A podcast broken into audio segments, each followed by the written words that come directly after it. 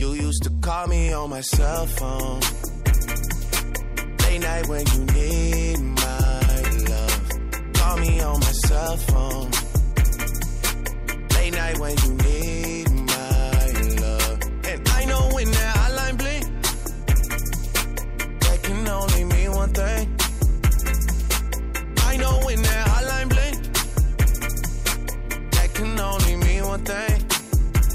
Since I left the city, you got a reputation for yourself now. Bienvenidos a Sexo Oral, un podcast sobre el placer, sobre el placer. Mi nombre es Yani Karanji y hoy vamos a hablar sobre una temática que está muy en boca de todos en los días que corren. En el tiempo que llevamos recorrido de este año 2020, hemos estado más en aislamiento que en contacto con otros. Esto se debe a la pandemia que nos afecta en mayor o menor grado en muchísimos países aún. Bajo este panorama, que además nos agarra desprevenidos y asombrados, al no haber vivenciado antes nada similar y ni hablar muy lejano esta magnitud y extensión en el tiempo, es que se han empezado a explorar y más que nada explotar distintas maneras de generar un contacto con el otro, para sentirnos cercanos, acompañados, comprendidos, queridos y deseados también. La sociedad ha atravesado muchísimas etapas a lo largo de la historia, ya lo hemos estudiado en la escuela. Sociedades esclavas, feudales, industriales, postindustriales y ahora la sociedad de la información. Los avances tecnológicos atraviesan todos los aspectos de nuestras vidas. La economía, la política, la educación, la cultura y ahora también, ahora hace unos años quiero decir, la sexualidad. Con el crecimiento de Internet, visto como un canal de comunicación, y con la modernización de los dispositivos que nos permiten hacer uso y a veces abuso de él, es que hemos cambiado, adaptado y ampliado nuestra manera de relacionarnos con el otro. Diego Levis, escritor y docente argentino, doctor en Ciencias de la Información y especialista en TIC, Tecnologías de la Información y Comunicación, escribió sobre cibersexo en una de sus obras titulada Amores en Red, Relaciones Afectivas en la Era de Internet obra del año 2007. Ese es el tema de hoy, cibersexo en cuarentena, tiempos de pandemia y sexting. En el libro de Levis que les acabo de mencionar, se analiza cómo Internet penetra nuestra vida afectiva. Levis dice allá por el año 2007, la rápida expansión de la red de Internet desde 1994 ha estado acompañada de promesas de toda clase de beneficios y de advertencias no menos altisonantes. Pero pocas veces se ha ponderado al nuevo medio, tal como hemos de considerarlo, en función de lo que con él hacen sus cada vez más numerosos usuarios. Basta indagar un poco para descubrir que para millones de personas la red es primordialmente un espacio en donde establecer y mantener, pantalla mediante, relaciones afectivas de diverso tipo, incluidos contactos sexuales y eróticos, amistades y romances con conocidos y desconocidos, construidos con palabras, escritas o habladas, sonidos, canciones, melodías y también gemidos, risas, onomatopeyas, e imágenes, fotos, videos en vivo, dibujos, etc. En ese mismo libro se da un paneo de cómo fue avanzando el uso de Internet desde su utilidad científica y militar en el año 1969 hasta su uso que incluye la comunicación interpersonal y el ocio tal como lo conocemos en nuestros días. Gloria Cabrales Pinto realizó un informe para la Universidad de la Costa de Barranquilla, Colombia, en el cual calificó el cibersexo como un fenómeno contemporáneo de la cibercultura.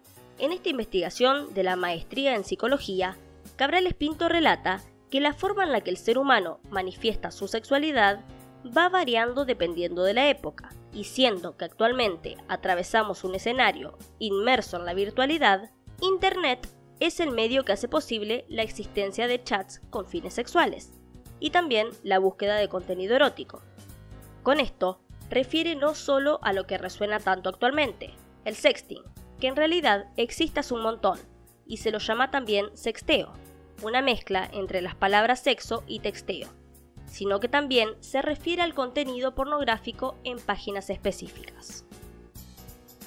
En este trabajo realizado por Cabrales Pinto, se pudo determinar cómo la cibercultura moldea la identidad, las experiencias y las relaciones del sujeto, cómo influye en los actos sexuales y ayuda a que exista una variedad más amplia de erotización y excitación. Pero, ¿qué es exactamente el cibersexo? La palabra cibersexo tiene origen en el término inglés cybersex. Como tal, el diccionario Merriam-Webster lo define como una actividad en la cual las personas se excitan sexualmente por medio de mensajes de contenido sexual que se envían a través de Internet. El prefijo cyber tiene sus inicios en la Grecia antigua, donde estaba relacionado a la idea de gobierno o de gobernar.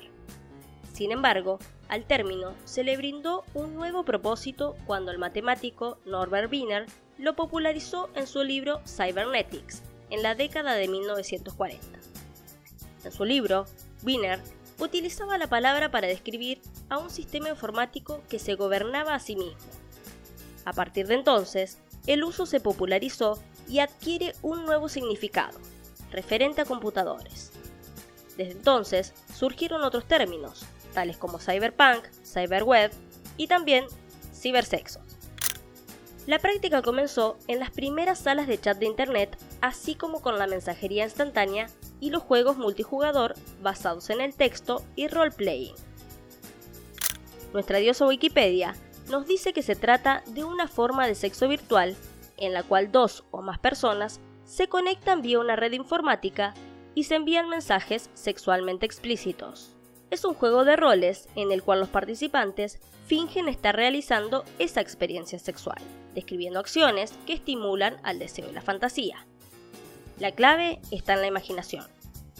Además, esta práctica puede existir en el ámbito privado y particular, así como también dentro del ciberespacio. Con esto refiere a las salas de chat erótico, en las que puede o no haber un fin comercial. Wikipedia diferencia este cibersexo del sexting.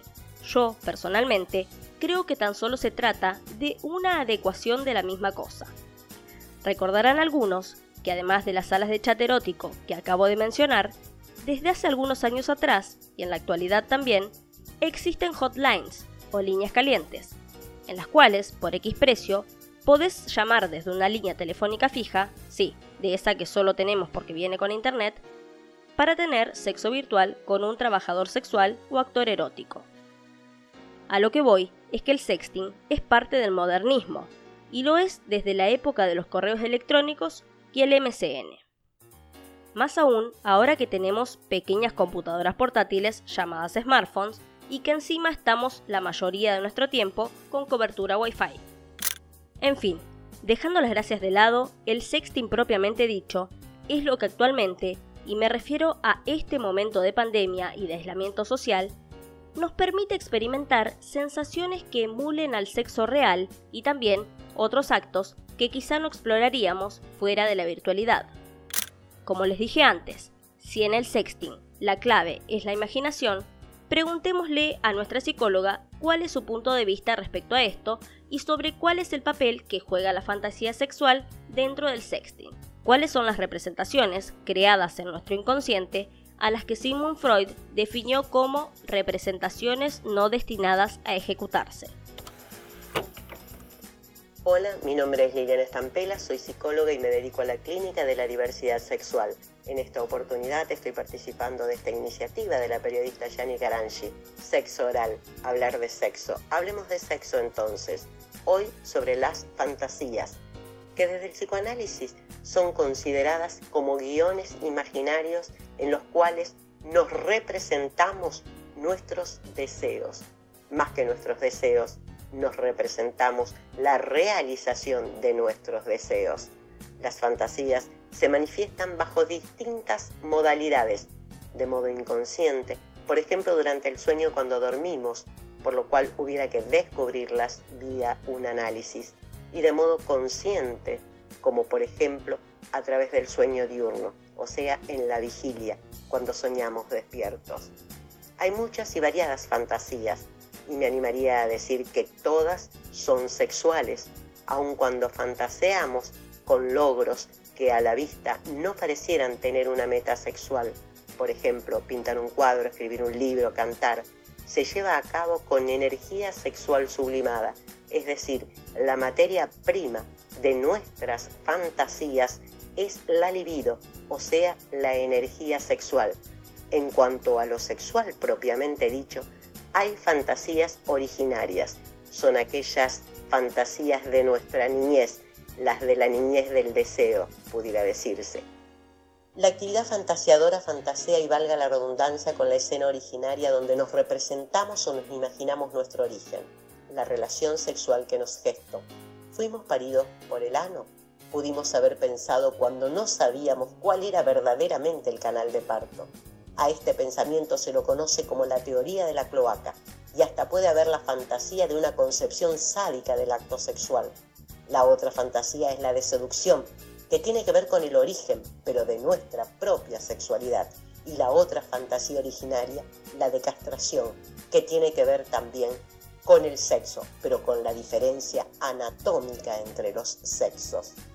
Recordemos que la sexualidad infantil no se trata de sexualidad genital, sino más bien autoerótica, y que recién en la pubertad el placer del autoerotismo, el de la sexualidad oral, el del erotismo anal, se subsumen a lo genital o sea, no desaparece el placer de esas zonas erógenas, pero se añade, se sobreañade al placer genital. Con ese sustrato hay mucho para fantasear. Las fantasías son variadas, pero esas tres estructuras son primordiales, históricas, y hacen de sustento al resto de las fantasías sexuales. Somos sujetos que fantaseamos. Para seguir comprendiendo un poco más este mundo de virtualidad sexual, les comento acerca de otra nota que leí a una guionista que escribió recientemente un libro galardonado con el Premio Latinoamericano de Primera Novela Sergio Galindo, en México. El nombre de la autora es María Eugenia Radcliffe y su libro se titula Happen, en alusión a la aplicación, por supuesto. En este libro relata cómo nosotros, los usuarios, los consumidores, los internautas, nos ponemos en escena. María Eugenia dice, desde que los celulares comenzaron a incorporar la cámara frontal, hubo un cambio de paradigma que transformó a los espectadores en realizadores. Ya no queremos ver a las figuras legitimadas por algún tipo de Star System.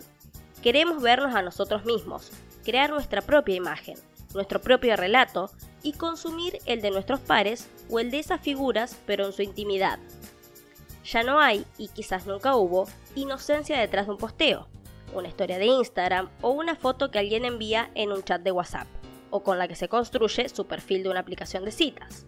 De forma más o menos consciente, creo que siempre estamos creando una puesta en escena de nosotros, de nuestras actividades, de nuestra identidad.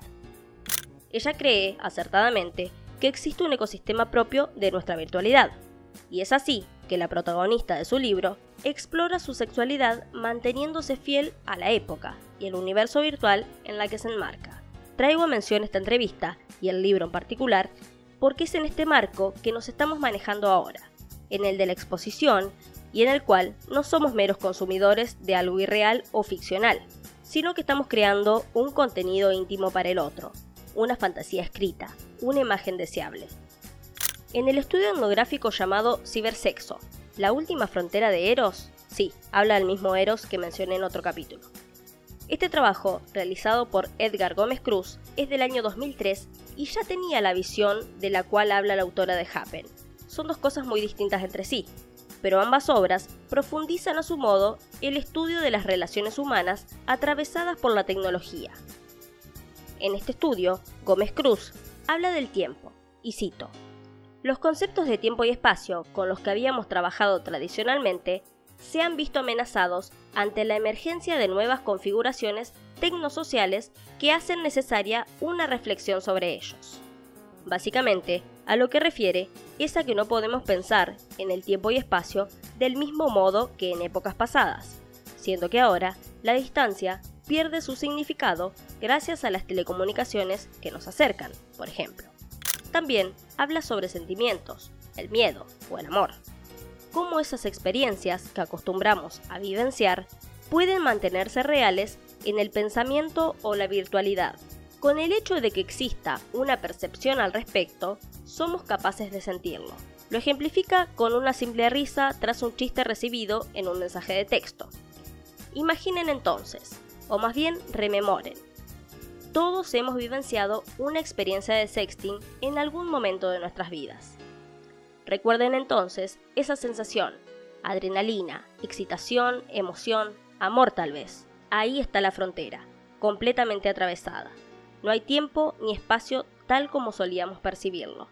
Si debería recomendarles algo más para leer, sin dudas sería esta obra.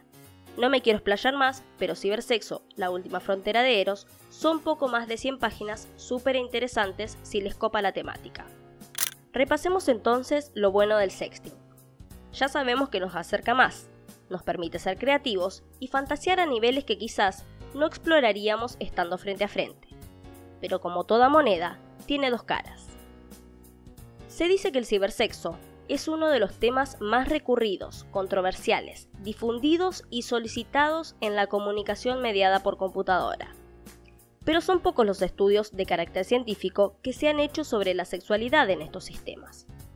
Los pocos estudios que existen han sido en su mayoría desarrollados en psicología clínica, más que nada por el tema de las adicciones.